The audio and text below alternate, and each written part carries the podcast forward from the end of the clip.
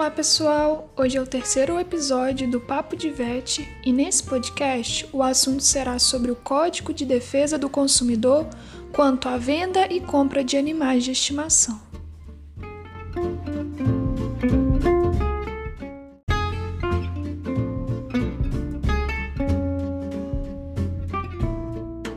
O Código de Defesa do Consumidor surgiu em 1990, com o objetivo de regularizar as relações de consumo tais como civil, definindo as responsabilidades para a reparação de danos causados, administrativa, definindo mecanismos para o poder público atuar nas relações de consumo, e penal, estabelecendo novos tipos de crime e as punições para os mesmos.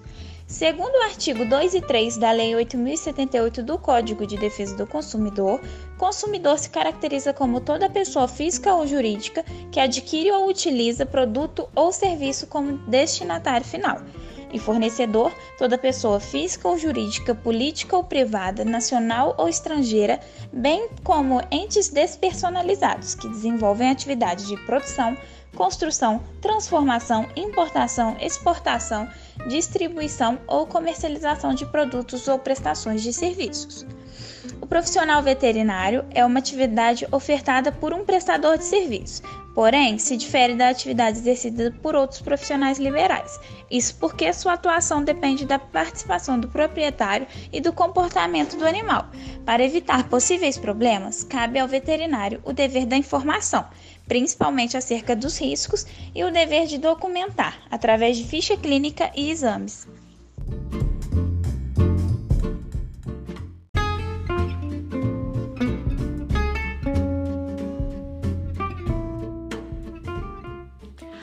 Apesar do mercado pet estar incluso no Código de Defesa do Consumidor, ainda há algumas lacunas quanto às regras e leis para os serviços que são prestados, e as poucas definições do código que podem ser aplicadas tendem a favorecer o consumidor.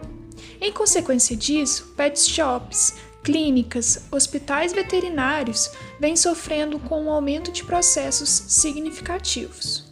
Os serviços mais citados em ações estão relacionados a banho e tosa, cirurgias e, principalmente, venda de filhotes, tema da nossa discussão.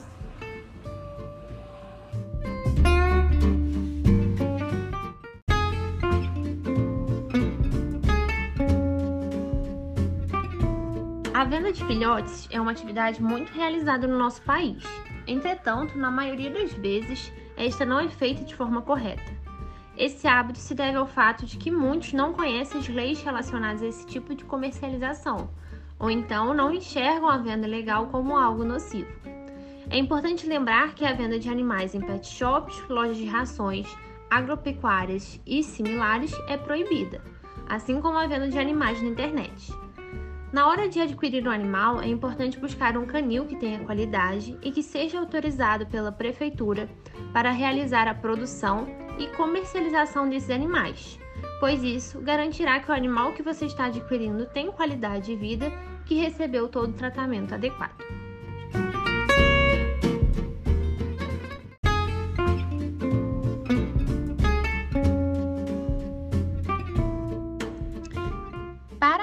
De um animal, deve-se verificar o estabelecimento onde vai realizar a compra.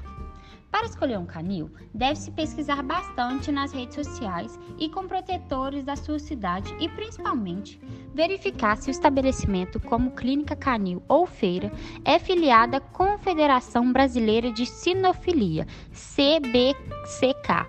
E você consegue essa informação entrando em contato com o Senel Clube da sua cidade ou de uma região próxima. Além disso, canis muito improvisados, que vendem os filhotes a um preço bem baixo da média, costumam ser justamente o tipo que você precisa fugir. Também vale desconfiar dos que oferecem muitas raças ao mesmo tempo, já que geralmente os canis mais criteriosos e cuidadosos tendem a ser especializados em uma raça ou em grupo de cachorros. Para não comprar filhote com problemas de saúde, o consumidor deve verificar se a loja está funcionando regularmente e se fornece os documentos que deve acompanhar o animal: carteira de vacinação, atestado médico veterinário e pedigree. Deve exigir também recibo ou nota fiscal com a descrição do animal, data de compra e valor pago e atestado de saúde. Caso o animal apresente qualquer problema de saúde após a compra, o consumidor deve de, deverá entrar em contato com a empresa, que terá o prazo de 30 dias para de, resolver a situação, conforme previsto no artigo 18 do Código de Defesa do Consumidor. Se a empresa não solucionar a questão dentro do prazo, o consumidor poderá escolher entre a troca do animal, a devolução do valor ou até mesmo o abatimento proporcional do preço para fazer a compra de outro animal.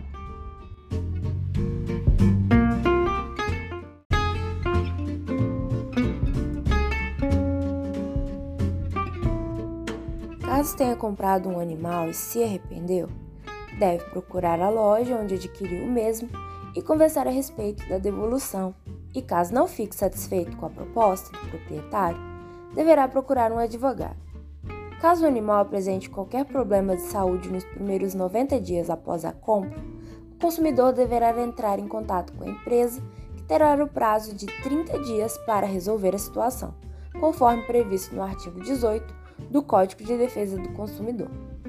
Como muitas doenças demoram a se manifestar, tendo um período de incubação variável, se houver dúvidas sobre se o animal adoeceu em sua casa ou já veio doente, consumidor deve levá-lo ao veterinário e pedir um atestado sobre o caso.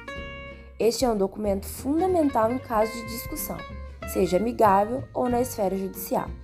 Se a empresa não solucionar a questão dentro do prazo, o consumidor poderá escolher entre a troca do animal, a devolução do valor pago ou até mesmo o abatimento proporcional do preço para fazer a compra de outro animal. Em casos em que o vendedor se recusa a cumprir a lei, não hesite em procurar a delegacia do consumidor ou o PROCON local. Pegue o contrato e todos os documentos disponíveis, inclusive laudo do veterinário, registre queixa e, se necessário, entre com uma ação em um dos tribunais de pequenas causas. Questões éticas envolvendo veterinários ou pet shops podem também ser encaminhadas ao Conselho Regional de Medicina Veterinária. Lembre-se sempre que o Código de Defesa do Consumidor existe para ser cumprido e a alegação de não conhecer a lei não desobriga o vendedor de cumpri-la. Exija seus direitos e tome todas as precauções, especialmente no momento da compra.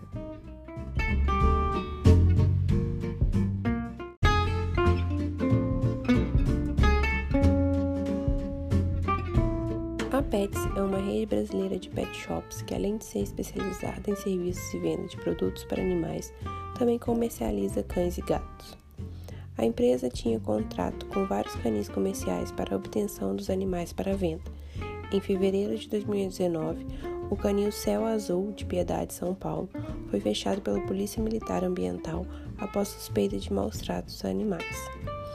A denúncia de maus tratos no canil com mais de 1.500 cães foi feita pela ativista animal Luísa Mel e confirmada pela Polícia Ambiental. O canil vendia cães para a grande rede de pet shops Pets. Os animais estavam em péssimas condições sanitárias e de bem-estar, e apesar disso, muitos estavam sendo separados para venda.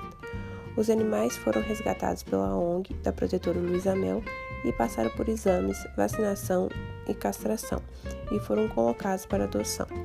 Após o incidente, o grupo Pets decidiu não vender mais filhotes em suas 82 lojas em todo o país. E a partir disso, a rede de pet shops só tem cães e gatos para adoção em parceria com ONGs do projeto Adote Pets.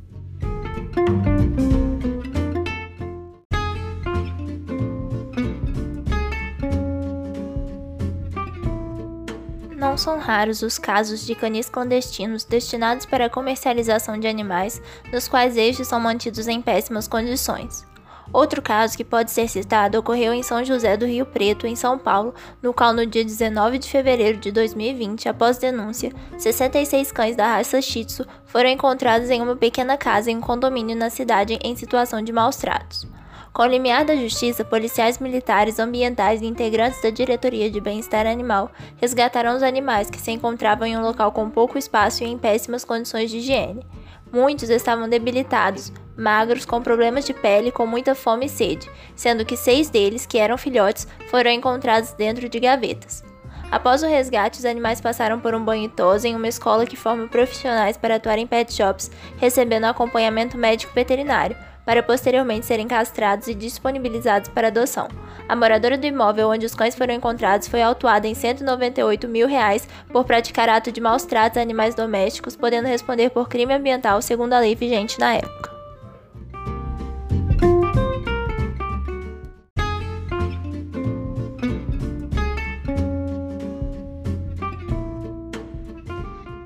E esse foi o nosso terceiro episódio do quadro Papo de Vete. Obrigado por ter ouvido até aqui. Esperamos você para o nosso último episódio. Tchauzinho, beijos.